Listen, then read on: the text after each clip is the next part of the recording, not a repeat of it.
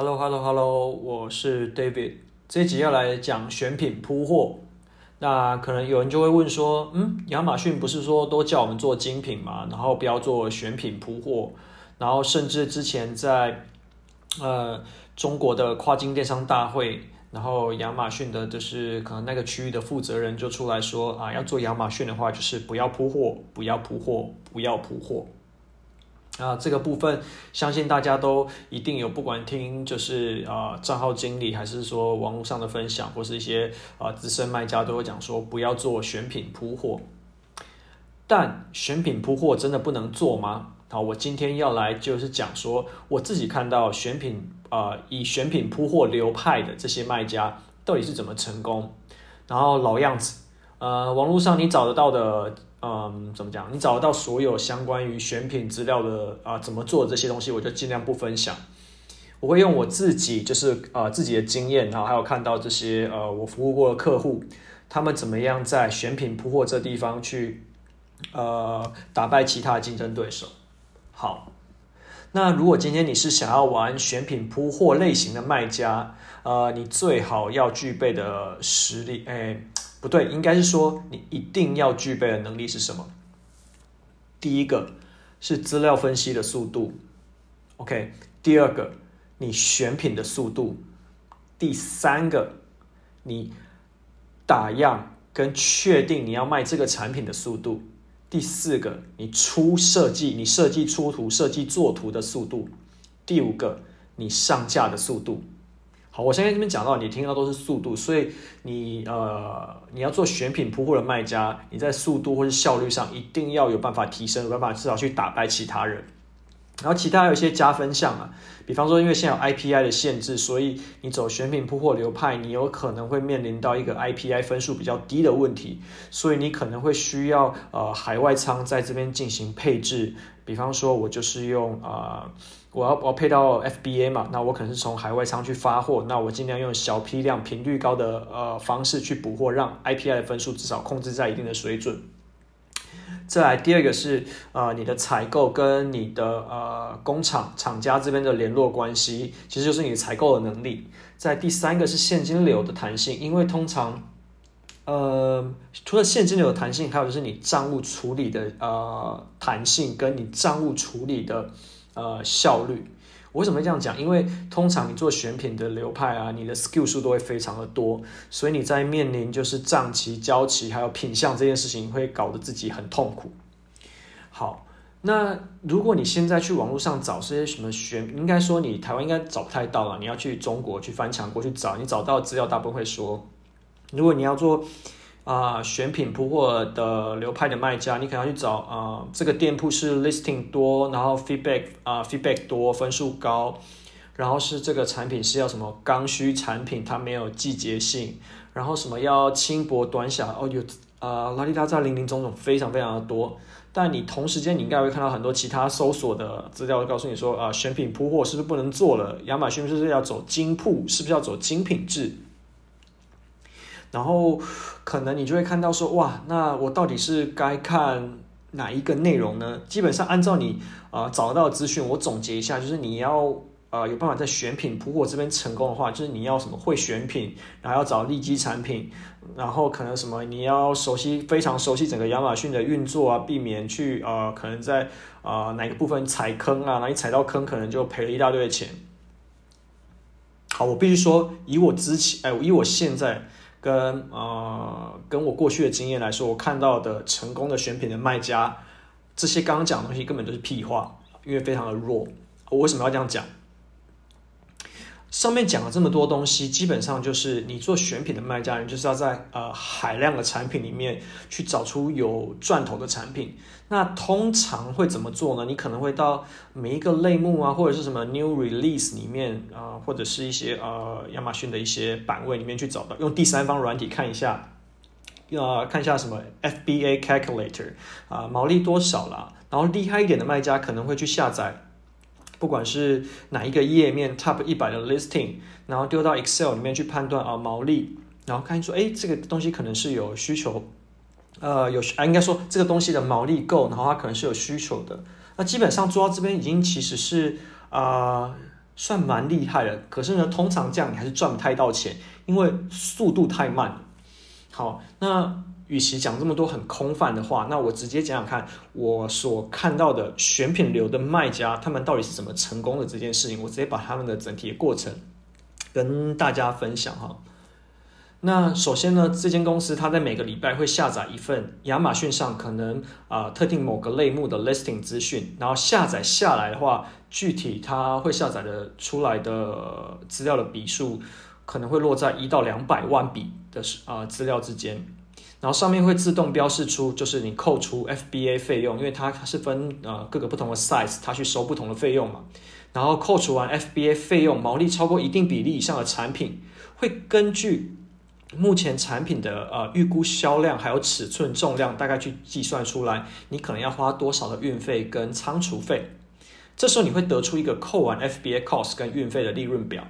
然后再按照这个利润表的排名，你可以去爬，就是美国海关进出口资料的出口方，你会得到在你会啊、你应该会得到一份 list，是你各国出口啊出口国的公司的名称。那因为大部分就是。亚马逊来说啊，大概百分之七十趴的产品啊、呃、产地都是在中国，所以我以中国为例。那如果你这时候好，我这个资料出来了啊，我一份啊、呃、就是出口国公司的名称出来了，这时候呢，他会在啊、可能的呃中国的的全国企业信用哎那是那是什么全国信用信息公司系统去爬这些公司资讯。然后这时候你要重点啊，你要找到我们要找的目标是要找到最后的厂家，其实不是中间的什么中间商，因为要找中间商很快，你用以图搜图，你可以在一六八八上面找得到呃很多的产品，所以相关资讯你可能可以找到。可是这样就是都是维持在人力的这个部分，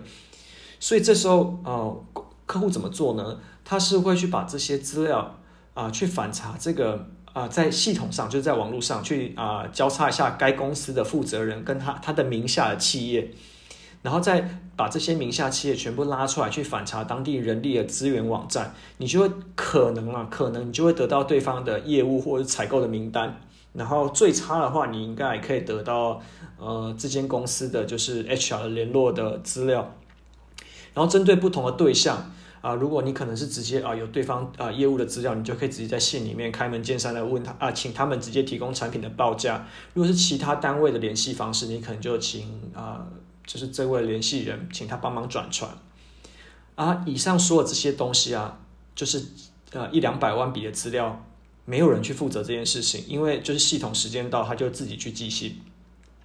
当呃这些系统啊、呃、寄信给对方的业务之后，那如果对方真的有回复，我们才会进到啊、呃、公司的采购的单位，呃去进行沟通，然后或者是呃可能之后的产品设计。那这个就是采购跟啊、呃、打样阶段是啊、呃、唯一比较啊、呃、多人力介入的地方。好，那当当产品进入到啊、呃、采购阶段的时候，呃。这个客户呢，他的系统会根据之前爬虫爬下来资料去反查，就是这个类目竞争类目的 Top 二十的呃怎么讲竞争对手的 listing，还有就是这些竞争对手的 keyword ranking。同时间，这时候公司的运营会收到啊、Top twenty listing 跟 keyword ranking 的呃报表，然后设计也会收到就是 Top twenty listing 的设计的呃那个什么。就是设，就是你用那个整页截图截出来的，就是那个样子啦。所以你会，他会设计也会收到这些呃资料。这时候运营会开始，就是啊、呃，他会开始去撰写里面的文案，包含标题什么什么。但通常应该不会这么早，应该会等到之后啊，确、定我们收完打样，就他们是规定在这时候就要写了。可是我自己觉得，可以在收到打样决定之后，你再来写吧。好，然后这时候设计的啊。嗯，功能在这边就会被呃体现出来，就是设计会根据他收到的这些产品，他去进行彩盒的设计，因为其实彩盒也是产品的一部分嘛。如果你的产品可能不具有吸引力，但是你可以透过彩盒的设计去提高呃这个产品的吸睛程度的话，但也有可能会帮助到你的销售嘛。好，那这时候采购会把这个设计需求提供给我们的采购，然后采购会再寄给这个工厂，然后工厂。他采购可能就会跟工厂啊要求打样跟去凹一下样品的需求。那这个大概会是整个开发阶段其实最花时间的。那在打样阶段的剩下时间，运营就会开始就是文案啊，然后整理关键字啊，呃，确定就是说呃这些关键字跟我们的产品其实是啊、有 match 到的。那当呃同时间另外一边采购也会确定样品呃就是 OK，对方收到需求，然后样品无误，然后他寄过来之后交期可不可以符合我们第一批货？假设如果要出出去，那看就呃。有没有机会，就是可以赶得上，就是就是怎么讲，你整体的流程会比较快啊。好，那我总结一下这样子的速度，就是我我告诉你，我看过自己看过，就是这个客户他在啊、整个公司运作的状况下最夸张的一个铺货的速度是怎么样？好，那以假设以这个礼拜一系统就送出询价信，那下午可能对方的业务就回复，然后采购就跟这个业务进行沟通。那当采购跟这间工厂确定完说，OK，现在可能啊、这时候他们是有成品的，只是还没有包装，所以只需要采核输出，然后这个需求就会转到设计部门去，然后设计部门就会直接去进行采合设计，然后在礼拜二下午的时候，采核设计就会自动寄，不是啊，采核设计就会透过采购去呃传送给厂家。呃，跟然后采购这时候就会跟厂家去确认，就是打样跟啊、样品的产品，然后隔周一的时候就收到样品跟采核的打样，在礼拜一下午的例会，他就会确认，就是目前收集到的市场资讯跟啊、我们所收集到的毛利结构是根本啊、在核对起来是没有、呃、是就是没怎么讲是正确的之后，他就会送单。那运营跟设计这时候就要开始去啊撰写里面的 listing 了嘛，因为你后续就确定要出货了。接着礼拜二早上，采购就会跟那啊采购就跟那个工厂这边先确认第一批货，就是第一批货通常是拉快递的，第二批货就是拉海运，然后看什么时间可以补齐，确定这个呃交期是不是顺畅的。那在礼拜五的时候。呃，对方的工厂就通知说，OK，彩盒已经啊、制作完成，然后包装也完成，所以快递空运已经会已经可以出了。然后呃之后呃海运的需求就会跟着之后出嘛。然后再隔一个周五，我们就收到讯息说，OK，产品已经抵达 FBA 了。好，但你去算一看这边总共花了多少时间？从发现一个利基产品到抵达 FBA，三个礼拜内就完成。啊，这当然这是最夸张的状况了，但是通常就是呃整个的过程，其实它都会控制在一个半月内，就是至少就是我整个产品从发现发想到最后抵达 FBA 都是在一个半月内都完成。当然这个是每个礼拜都在这样做，所以说哦、呃，我每一个礼拜，假设我三个半礼拜可能，然后啊、我不要算三个半礼拜，就是比较夸张的状况，我们算一个半月。我每一个半月，不是每一个半月哦，就是我中间的期只有呃一个呃，我从发现到上架只有一个半月，可是我每一个礼拜都是在做产品开发这件事情，那你就会发现啊、哦，这个选品跟铺货的速度其实非常非常非常的快。那对于这类型的卖家而言，你可能会说，那那他这样子不就到时候 skill 的呃表现就就是 skill 数会越来越多，就会爆表吗？其实他们也会有，就是产品要怎么样太弱留强的这个呃机制。那产品要怎么样去呃筛筛选呢？就是它这个每一间公司的标准不一样，但我就抓一个大概，它可能抓百后面的百分之二十，而且整体它是没有在进步，可能是衰退的。那它这个货就是可能在 FBA 里面就直接舍弃。那可能之后的订单是再图或再制，就尽量去取消它，然后不要让它再就是。不要再让它出出来，或者是就是转成 FBM。好，那这个客户其实他做到目前现在应该是有超过九百五十个 SKU。呃，好，那我讲完上面这一段，你就可以发现，其实这个客户他最强大的能力，并不是说哦，他真的多会选品，他的眼光多准确这件事情，而是他在把所有的环节通啊、去透过程式去自动化这一块。所以他基本上在面对所有可以自动化的东西，他可以不过手，他就不过手。然后人力可以不哦，我这个东西可以透过程式来做，就不需要透过人。比方说，包含对账，还有补货，都是利用系统去算回归之后啊、可能透过系统发送给各个单位，包含可能是你的客户或是呃直接单位。像财务部分的人，他可能要做的事情就是，他收到报表以后就确定这个报表上的数字跟系统上核对是正确的，然后以及目前现金流跟呃货款的比例是一个啊、呃、是健康的。那在采购这边就比较难一点，因为采购虽然说系统会自动发补货的信件，那可是因为对方回复还是人跟你回复嘛，所以采购这时候的功能就是跟呃厂家去跟靠工厂在这边去打好关系。其实这个好像跟呃，一般的业务状况其实是差不多的，呃，想办法去压一下交期啊，抢一下交期，不一定就算你系统发出去，工厂可能也不一定做得出来嘛，所以可能就是手手段要高明一点，然后去把付款周期可能谈长一点。所以你可以听到这边的话，其实采购在啊、这间公司里面，它的能力其实很重要的。好。那再来，我先要讲是，那你看得出这整间公司人力需求最高的地方是在哪里吗？其实什么不是什么运营啊、设计什么都不是，其实工程师。OK，所以这间公司里面大部分的啊、组成其实是啊、工程师，然后可能再来是才是设计。呃，毕竟以设计的角度来说，它是一个很难快得起来的单位。呃，毕竟你可能要花时间，这种比较啊、需要美感、需要花时间去琢磨的东西，是真的快不太起来的。那你看运营的部分，其实也基基本上都不太需要去日常维护了，因为也都系统化了。所以大部分的运营在做的事情，就是去巡店铺啊，看一下 listing 的状况，然后呃处理广告，然后或者是在公司订下午茶之类的。Anyway，好。那讲到这边，如果是真的想要朝选品流的卖家来做，真正重要的角色是什么？那可能人家说，哦，那听起来好像是工程师，对不对？那其实，啊、我我我先不要把这个结论讲这么快，我应该是要先呃说明一件事，就是你在去想这个答案之前，你应该要先去试着想想看，你从啊、选品开始到真正卖出去第一单，需要花多少时间？OK，我再讲之后，从选品开始到卖出去第一单，不是进到 FBL，是卖出去第一单，你需要花多少时间？其实这中间的每一个角色都很重要，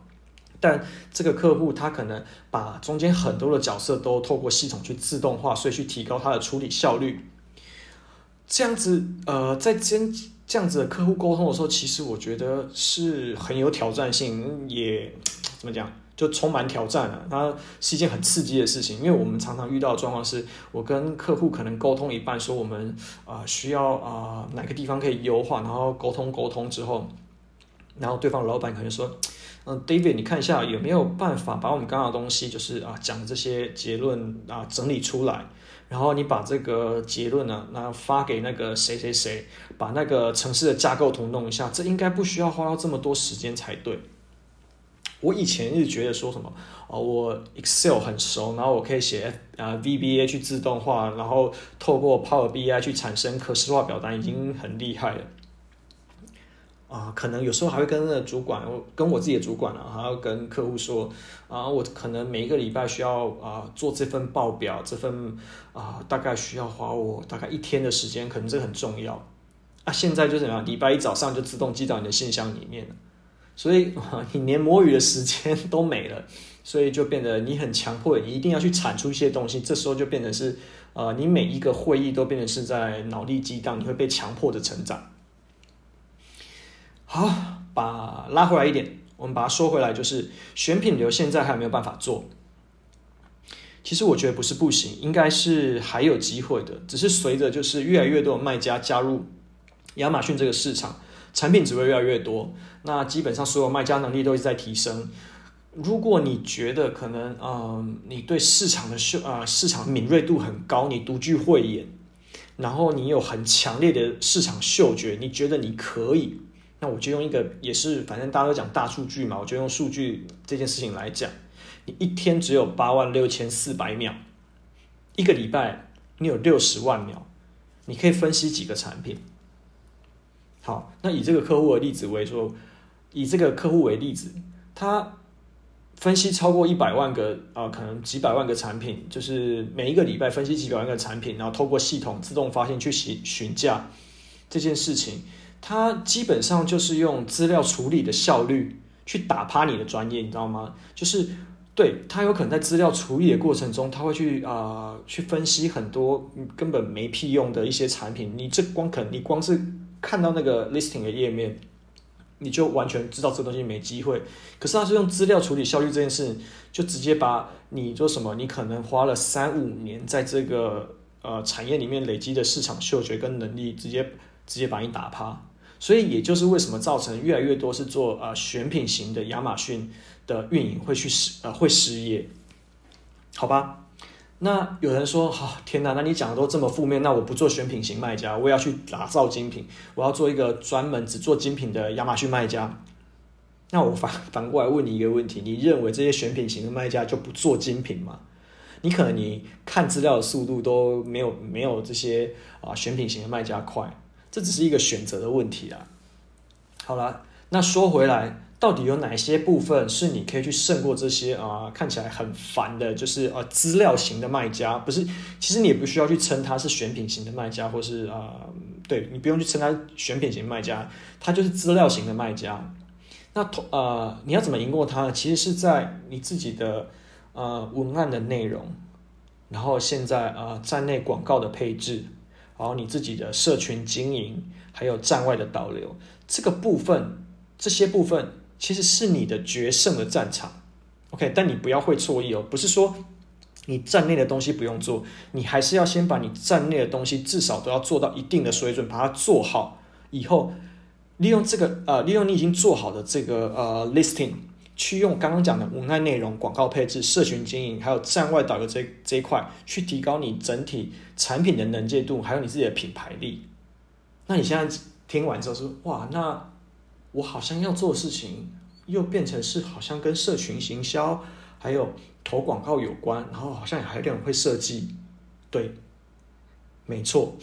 所以说你听完听到这样子，你还觉得做亚马逊是一件很简单的事情吗？OK，that's all。